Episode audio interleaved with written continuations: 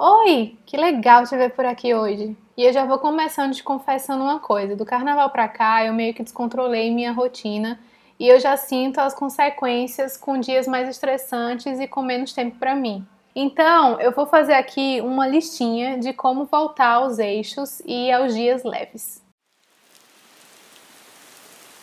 Bem-vindo ao Capsular, um espaço de pequenas doses de leveza e crescimento pessoal. Eu sou Ana e eu estou aqui para compartilhar aprendizado com você.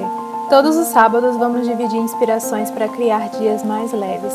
Depois do episódio, eu espero vocês lá no meu Instagram para a gente continuar esse papo juntos. Então vamos lá!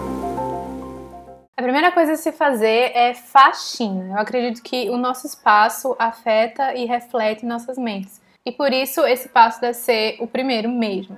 Limpar, jogar fora o que não serve mais e colocar tudo no lugar é uma ótima terapia. Sempre que eu faço isso, a minha mente também parece mais limpa e leve. Então, escolha o espaço que você está mais incomodado, geralmente é o nosso quarto. Coloque tudo no lugar, limpe as coisas, faça uma mini faxina e você vai ver a diferença que vai ser no final. A segunda coisa é deixe seu ambiente mais aconchegante. Depois de tudo limpinho e no lugar, é hora de criar um espaço bem gostoso, afinal você merece. Para isso, ele deve ativar os nossos sentidos: o olfato, a audição, a visão e o tato.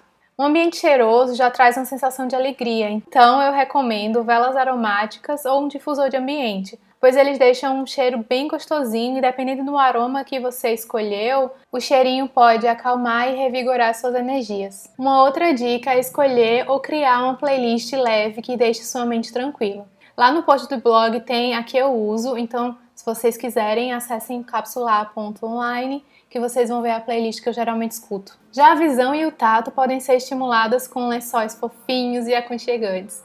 Eu costumo trocar os meus a cada 15 dias, nada como deitar e sentir aquele cheirinho de lençol limpinho e um ambiente com tudo no lugar. A segunda faxina que você precisa fazer é a faxina virtual. Sabe aqueles e-mails na caixa de entrada, tarefas atrasadas, arquivos na área de trabalhos ou soltos naquela famosa pasta aleatória com para organizar? Eu não sei vocês, mas isso me causa uma baita ansiedade. Tire alguns dias para limpar isso tudo. Essa prática não só deixa o seu aparelho eletrônico mais eficiente, como o trabalho mais ágil. Tente fazer isso pelo menos uma vez por semana ou a cada 15 dias no máximo. Outra coisa muito eficiente é escrever. Coloque no papel todos os seus pensamentos e sentimentos. Isso ajuda a limpar a mente, reorganizar as ideias e talvez compreender os motivos pelo qual você está se sentindo fora do eixo. Escreva tudo até se sentir que não tem mais nada para escrever, que não tem mais nada a dizer. Essa prática eu acho que eu vou falar em todos os episódios. Meditar. Depois que eu aprendi a importância da meditação, nunca mais eu fui a mesma. Nos dias mais agitados, nas horas mais nervosas, é a prática contínua da respiração consciente que me ajuda a não explodir. Experimente começar com a meditação guiada, como a do canal Yoga Mudra. Eu gosto muito desse canal e sempre recomendo. No post do blog também tem um link para uma meditação de como reprogramar a sua mente. A outra coisa é agradeça. Se tem uma coisa que eu aprendi na vida é que ela sempre é mais pesada quando a gente não sabe agradecer pelos pequenos detalhes. Desde o fato de você conseguir respirar quando abre o olho pela manhã, até a água encanada na hora de tomar banho e as coisas simples que você aprende no dia a dia. Quando eu vejo que meu peito está começando a ficar pesado e as coisas parecem bem mais difíceis, eu logo percebo que eu não tenho sido grato o suficiente. Então paro e faço uma lista de gratidão, ou eu escrevo ou eu agradeço mentalmente.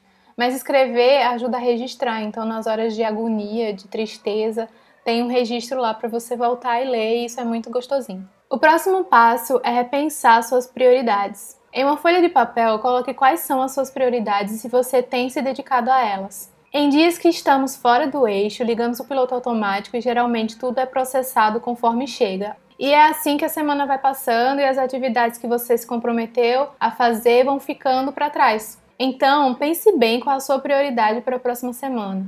Seja bem realista e honesta com você mesmo.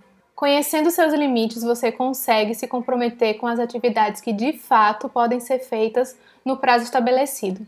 Com as prioridades estabelecidas, é hora de reescrever a rotina. Quando a vida parecer fora de controle, é hora de desautomatizar suas ações diárias. Lá no post do blog eu deixei um link para você baixar um planejador semanal e escrever as prioridades para cada dia. Tente introduzir hábitos que podem te fazer mais feliz e eliminar os que te prejudicam. No meu caso, o que mais me prejudica é o horário do sono.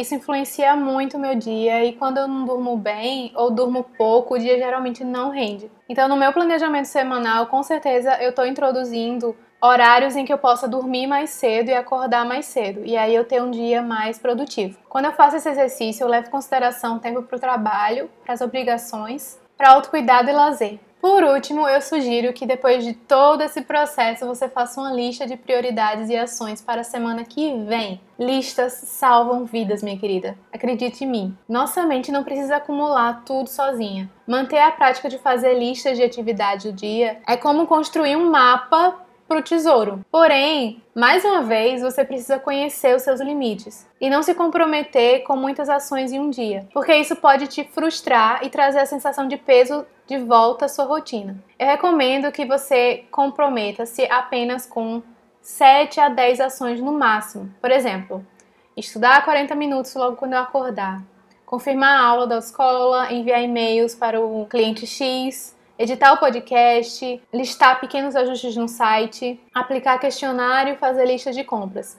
Essa lista é real de um dia da semana passada, com a atividade da Infinito Criativo, que é a empresa que eu sou sócia, e pessoais. Perceba que algumas coisas levam um pouco mais de tempo e outras podem conter outras tarefas dentro. Caso queira, você pode criar uma sublista, mas cuidado para não exagerar, ok? Uma dica do método GTD é realizar ações que levem menos de dois minutos primeiro. Isso ajuda muito a poupar tempo e ser mais eficiente.